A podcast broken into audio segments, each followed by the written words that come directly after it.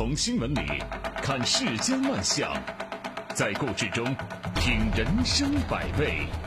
正涵读报，欢迎您收听正涵读报。在我们节目播出的过程当中，欢迎您通过微信与我们保持互动，就我们的节目内容发表您的观点。微信公众号您可以搜索 zhdb 八零零加关注，也欢迎您使用蜻蜓 FM 和喜马拉雅 APP 搜索正涵读报关注我们的节目。好，来说今天的头条。外界知之甚少的邢台反杀案呢，迎来了属于它的高光时刻。日前啊，最高人民检察院披露河北邢台正当防卫案办理情况。经过两次退回补充侦查和检方自侦，邢台市检察院最终认定为正当防卫，对该案作出不起诉决定。这是检察院方面在没有社会舆论影响和压力的情况下，主动做出的不起诉决定。这个案子怎么发生的呢？在二零一八年的五月二十号晚上，河北省邢台市巨鹿县村民刁某某醉酒之后，深夜翻墙闯入村民董明刚的家中，不顾董明刚阻拦，强行的闯入卧室，撕坏了董明刚夫妻的衣服，并对董明刚进行殴打辱骂，并且使用尖头的汽车钥匙捉插，啊，造成。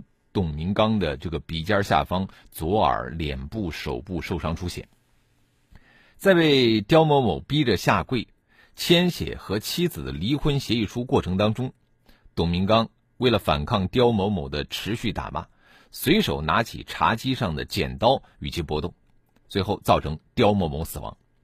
案发之后啊，当地检察机关和公安机关在董明刚是否防卫过当的问题上发生了分歧。公安机关的意见倾向于防卫过当，理由是死者用钥匙戳扎，啊，虽然说有伤害，但是不致命；而董明刚是用剪刀刺扎，啊，超出了防卫必要的限度。经过两次退回公安机关补充侦查之后，当地检察院对该案的前因进行了自行的补充侦查，就发现案发当晚不是刁某某第一次做出此类行为，就在二零一六年。董明刚的妻子李某某在县城饭店做服务员的时候，和刁某某相识，产生了情感的纠葛。李某某呢，迫于刁某某的威慑，与他保持了情人的关系。刁某某啊，有的时候还在董明刚家中同李某某过夜。董明刚和李某某在此之前也曾经被刁某某进行殴打辱骂。走访了董明刚和刁某某所在村，得到了对两位当事人的性格评价和社会表现。这个刁某某呢，曾经有犯罪前科，而董明刚为人老实，平时对刁某某就有畏惧的心理。最终啊，当地检察院认定董明刚的行为属于正当防卫，不用负刑事责任，并且作出不起诉决定。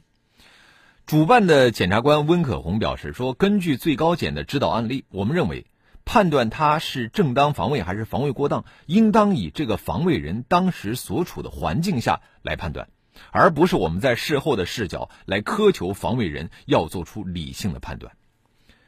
继昆山反杀案之后，这起案件也被认定为是正当防卫，这进一步的表明了司法机关维护公民依法行使正当防卫权的立场。你看，在现实生活当中，我们可能都会遇到一些人为的危险啊。当遇到这些危险的时候，为了保护人身安全，我们会采取一些积极的手段来抵抗或者是反抗不法侵害者。那么这一次呢，这个案子啊，当地的检察机关认定董明刚反杀行为是属于正当防卫，依法不负刑事责任，这无疑传递出了一种积极的信号，为正当防卫注入了更多的正能量。一方面，合法没有必要向不法让步；另外一方面，人身安全是每个公民最基本的要求。面对来自不法行为的这个严重紧急侵害，法律就是应该引导鼓励公民。坚持同不法侵害作斗争，司法应当负起倡导风尚、弘扬正气的责任，依法保障人民群众的正当防卫权利，切实的维护人民群众的合法权益。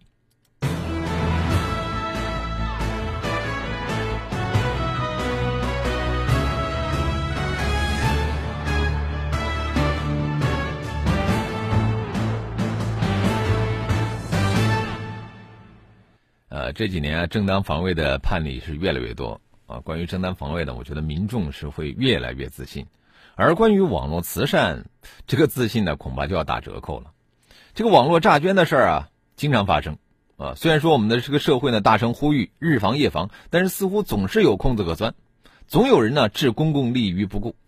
据媒体报道，近日杭州某知名论坛上一篇为父亲筹款看病的曝光帖是传得沸沸扬扬。一个月以前，杭州萧山一个姑娘替患重病的父亲在水滴筹发起了二十万的筹款，朋友圈的好友呢看到她发的链接，不少人都捐了款。结果啊，有细心人发现，这名女子在微博、微信上各种炫富，既没看出生活困难，也没看出万般无奈。相反呢，这人活得还挺滋润的。那网友们就不干了呀。面对网友的质疑，这名女子似乎也不觉得自己做错了。风波以后，网上又是一片谴责的声音。可是对于这类事件，道德谴责具备约束力吗？那有。但是道德是软约束啊，防君子不防小人呢啊，本来就不是同一个世界的人，这怎么对话呢？指望网友擦亮眼睛，恐怕也很难。网友并不具备专业的辨识能力，而且呢，在动人的故事和善良之间失去抵抗力，也没什么可修的啊。显然呢，在诈捐的事和网友的善良之间，我们缺少一个信息证实的环节。这个时候，筹款平台的责任。就非常关键了，让一家有公信力的第三方来告诉大家这个事情的真与假、严重程度、个人的家庭财产情况，我觉得非常有必要。那么，如果说筹款平台没有办法做到这么缜密，啊，仍然需要依赖个人自身的诚信和道德自觉性的话，那么就应该有一套完善的追责机制，并且呢，确保不诚信的人会受到惩罚，这个善款可以被追回。把事情做得周密一些，措施呢？想的到位一些，可能会牺牲一部分效率，还有可能会造成这个成本的抬升。但是我觉得，它却可以挽救网络众筹慈善，激发更多人的善心。那么从长远来看，利一定是大于弊啊！它是真正可以持续发展的网络慈善模式。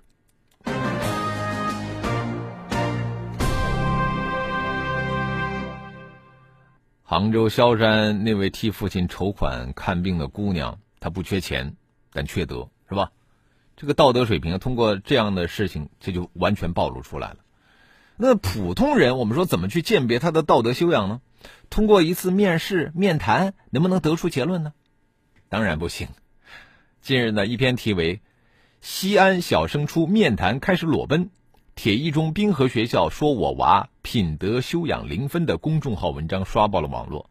这个文章投诉西安五大名校之一的西安铁一中滨河学校在小升初的面试环节给多名表现正常的小学生的品德修养打了零分。呃，此事在西安当地引发了广泛的关注。在文章里边，啊，这位家长啊报自曝说，从一年级到六年级，自己的孩子一直是三好学生，啊，是担任班班干部。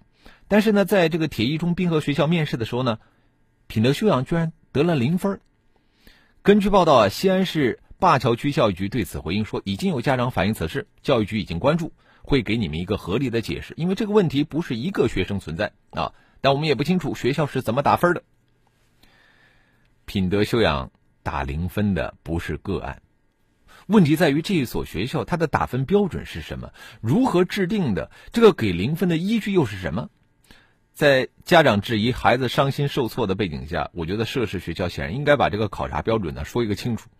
就该事件来看啊，涉事学校面谈的考察标准是否科学客观？给学生频频打零分背后是否存在贬损式招生的意图？我们期待当地的教育部门能够用公正的调查结果来回应民众的质疑，平息舆论的争议。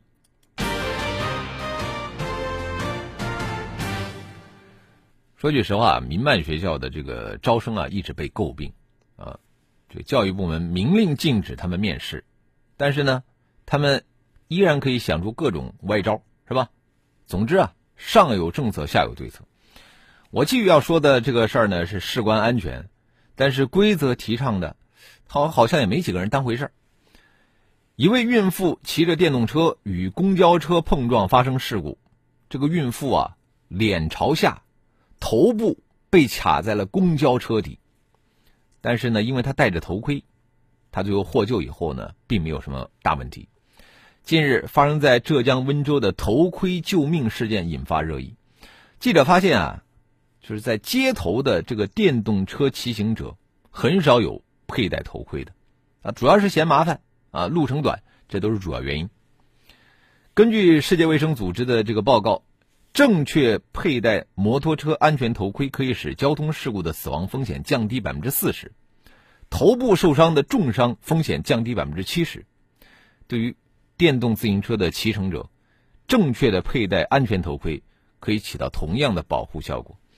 呃，今年四月十五号实施的《电动自行车安全技术规范》提出，建议骑行时佩戴头盔。呃，市场监管总局、工信部、公安部联合发布的《关于加强电动自行车国家标准实施监督的意见》则提出，鼓励骑行电动自行车时佩戴头盔。但是我们从现实的情况来看啊，骑电动车戴头盔啊。远远还没有成为一种日常的习惯。呃，此前呢，上海市的数据是，上海电动自行车驾驶人员头盔的使用率只有百分之十二点五，啊，乘客使用率只有百分之二，这个数据真是低的可怜呐。那么，怎么样来推动骑电动车戴头盔成为习惯？我觉得最硬核的办法就是立法强制啊。呃，目前呢，深圳呢、杭州等城市已经把必须佩戴头盔列入到相关的法规当中，违者将被处以警告或者是二十元以上五十元以下罚款。我觉得这个办法呢是值得其他地方借鉴的。不过呢，也有问题，为什么呢？就是立法容易，执法难。呃，骑电动车戴头盔入法，对于这个执法监督啊提出了考验。再就是另外一方面，在强制立法和执法还不成熟的情况下，鼓励骑行电动自行车的时候佩戴头盔，我觉得不应该成为一个公众的口号，而应该呢通过宣传呢加以落实。再就是咱们的有关部门应该积极和包括快递物流、外卖配送这样的重点行业进行对接，就是督促这些企业通过制定内部的规章制度来引导他们的员工主动的佩戴头盔。还有就是啊，要探索开展免费发放安全头盔的活动。那么。当戴头盔的骑行者多了，啊，这种文明风尚就会逐步形成。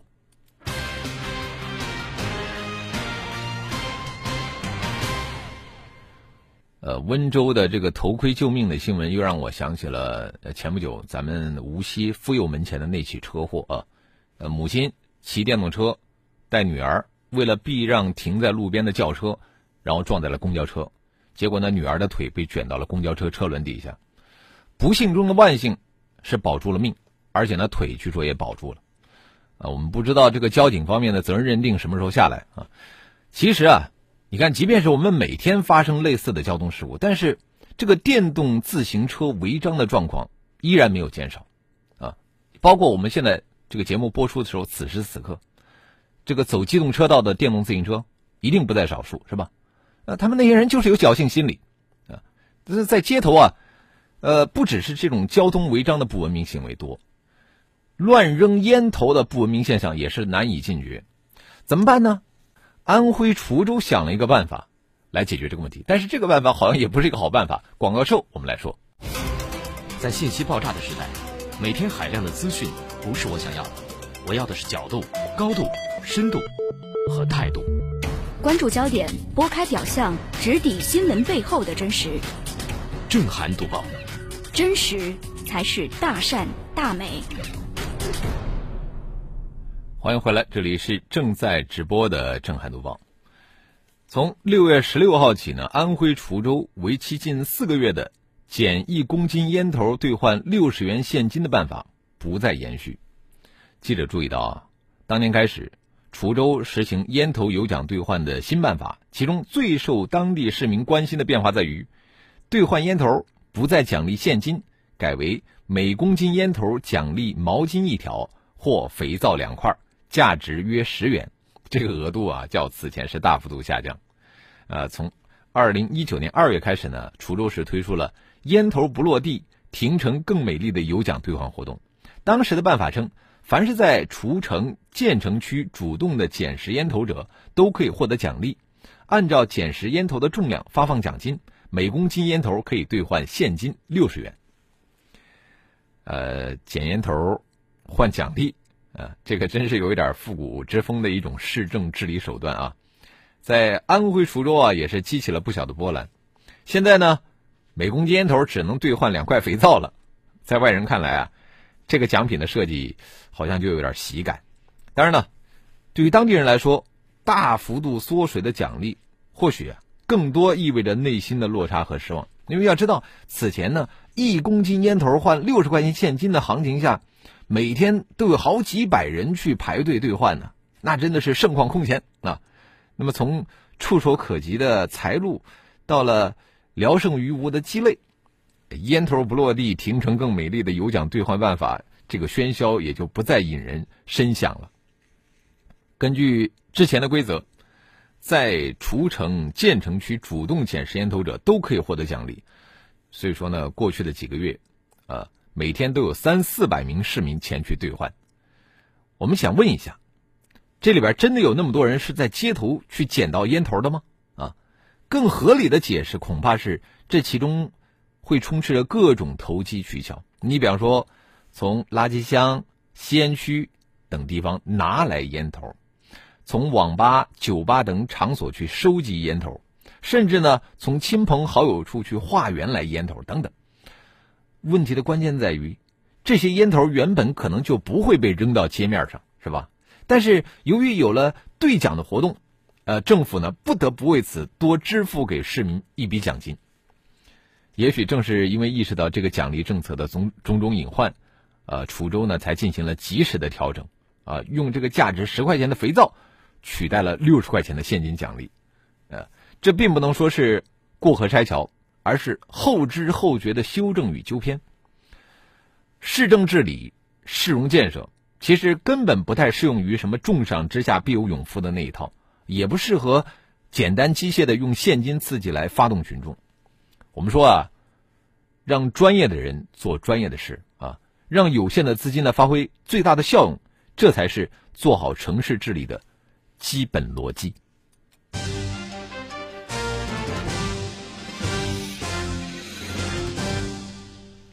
接着我们来看一看微信平台，呃，Sandy 说点赞检察院的重新侦查法院的判决，呃，这种欺人太甚、兔子急了才咬人的正当防卫完全应当，也是为己为民除害、顺民心民意啊，好事儿还可以做得更好。如果说不关他几个月，这事儿可能就更圆满了。嗯，木子李说正当防卫没毛病，就是代价有点太大了。上善若水说不是我们在事后的视角来苛求防卫人做出理性的判断。这句话说的很好，嗯。易小涵说：“一个人若是为了一己私利，不停的去利用大众的同情心，只会让越来越多的人停止爱心的投入，最终导致爱心变现的通道不断的萎缩。你聪明，别人也不傻。那在这样的你来我往之中，良知被耗尽，取而代之的是防备和不信任。确实啊，你看这个小白就说了，他说我现在都已经不太相信水滴筹了，啊，就是因为这种骗子太多了。”土豆说：“我觉得这种欺骗性捐款应该列入犯罪的行径啊，这属于诈骗。”兵哥说：“我想知道那些私立学校到底是一些什么样的问题？我想测一下自己的思想品德能够得几分。”您的这个想法很有趣。田小圈说：“呃，头盔不戴的时候我放哪儿呢？呃，雨披、挡风披都被人偷了好几次了，头盔被偷也是指日可待。虽然说这些东西都不贵，但是。”总被人偷，谁受得了呢？关键是我们被偷的这些东西，警察会来管吗？啊，对，我们刚才说到了，电动车骑行者应该佩戴头盔，但是这个头盔真的往哪儿放呢？很多的电动车后面有一个尾箱，但是那个尾箱太小了，根本没法放这个头盔啊。呃，有的这个电动车可能还要带孩子，那那孩子也要佩戴头盔啊。那这俩头盔平常往哪儿放？啊，放在车上又怕被偷，啊，这真的是个问题。闭上眼睛看世界，说各种诈捐事件中，平台有着不可推卸的责任，应该对此严查。我不是米团说昨天路过太湖大道隧道段居然还有一个骑共享单车的在隧道里骑行，到底是罚的不够重，还是没人来罚呢？嗯，每天走高架啊，这高架上有好多的电动车，呃，交警不可能每天不同的时段一直在那执勤啊，所以说呢，有的时候啊，就靠这个人自觉。好，我们也欢迎更多的朋友可以就我们的节目内容来发表您的观点。微信公众号您可以搜索 zhdb 八零零加关注。我们继续来读报。据媒体报道，总部位于美国纽约上周的美国烹饪学院，近年来来自中国的新生人数每年都成倍的增长。啊，很多毕业的中国学生已经加入了纽约的中餐行业，给曾经一度低迷的中餐业带来了全新的气象。无独有偶。广东省推出的粤菜师傅工程也吸引了很多的年轻人参与其中。南方家客户端在粤菜师傅工程推出一周年之际呢，面向全社会粤菜师傅发放问卷进行调查，在近四千份有效问卷中，百分之七十四点九三的粤菜师傅表示喜欢厨艺，是他们选择厨师行当的初衷。在著名教育心理学家、美国哈佛大学加德纳教授提出的多元智力模型里边。烹饪智力，啊，是在目前已经确认的八到九种智力类型之外的一种可能的智力类型。其实从我们的生活经验出发，你看我们有些人真的是具备烹饪的天赋，他们似乎与生俱来就对烹饪有兴趣，而且呢也喜欢尝试，还有操作烹饪，并且能够学得非常快。其实烹饪是我们人类不可或缺的一种能力，因为自有文明以来，无论我们的社会如何的转型变迁。民以食为天，烹饪啊，烹饪都是我们人类社会的一种刚需。但是长期以来啊，呃，我们中国的应试教育过于倚重和这个课业学习有关的智力发展，包括什么语言智力啊，还有数学、逻辑智力等等，但是却偏废了学生在其他方面可能的一种智力优势。无论是学校的老师，还是我们绝大多数的城市家长。如果说自己的孩子或者自己的学生立志要成为一名厨师，啊，好像这都是需要矫正的一种想法，啊，在他们看来，只有成绩不好的孩子，他们才会沦落到要去厨师学校学习烹饪。其实这是完全不对的。厨师行业尽管是属于服务行业，但是星级厨师他们都是社会的精英阶层啊，呃，在社会经济地位也是属于中间阶层。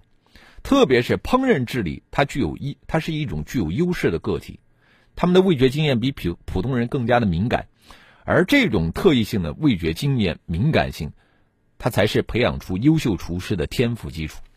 因此呢，呃，在味觉经验上有着特殊敏感性的天赋的年轻人，能够因势利导，在呃从心所欲的去选择他们感兴趣也非常擅长的烹饪事业，不必随大溜。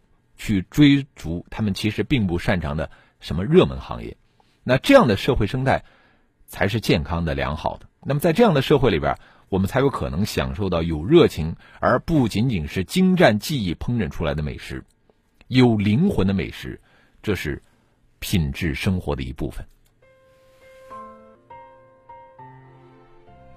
这个赵连强说：“我的头盔掉在地上就摔碎了，头盔的质量也是一个问题。”呃，这个 really 说，既然呃非机动车道允许停靠机动车，那么相应左侧机动车道就应该设置允许非机动车行驶的标志。呃，董董说，昨天新源路由南向北行驶的路上，我前面一辆奔驰越野副驾驶窗口突然飞出一包垃圾啊，是一大包啊，吓我一跳啊，呃。你以为这就完了？一会儿驾驶室窗口飞出烟头，哎，还有一口浓痰随之飞出，真的是超级恶心。我想，呃，在这儿也骂一骂这个没素质的驾驶员啊，俺瞧不起他。嗯，这个驾驶员是男性，的确啊，在路上也经常会碰到这样的一些不文明的驾驶员，包括一些乘客。呃，我们每个人都对照一下自己吧，看看自己平常有没有这样的一些不注意的行为啊。好，非常感谢听友们的收听和参与。我们今天的读报呢，就说到这里。更多的交流，请您搜索微信公众号 zhdb 八零零加关注，也欢迎您使用蜻蜓 FM 和喜马拉雅 APP 搜索“正涵读报”，关注我们的节目。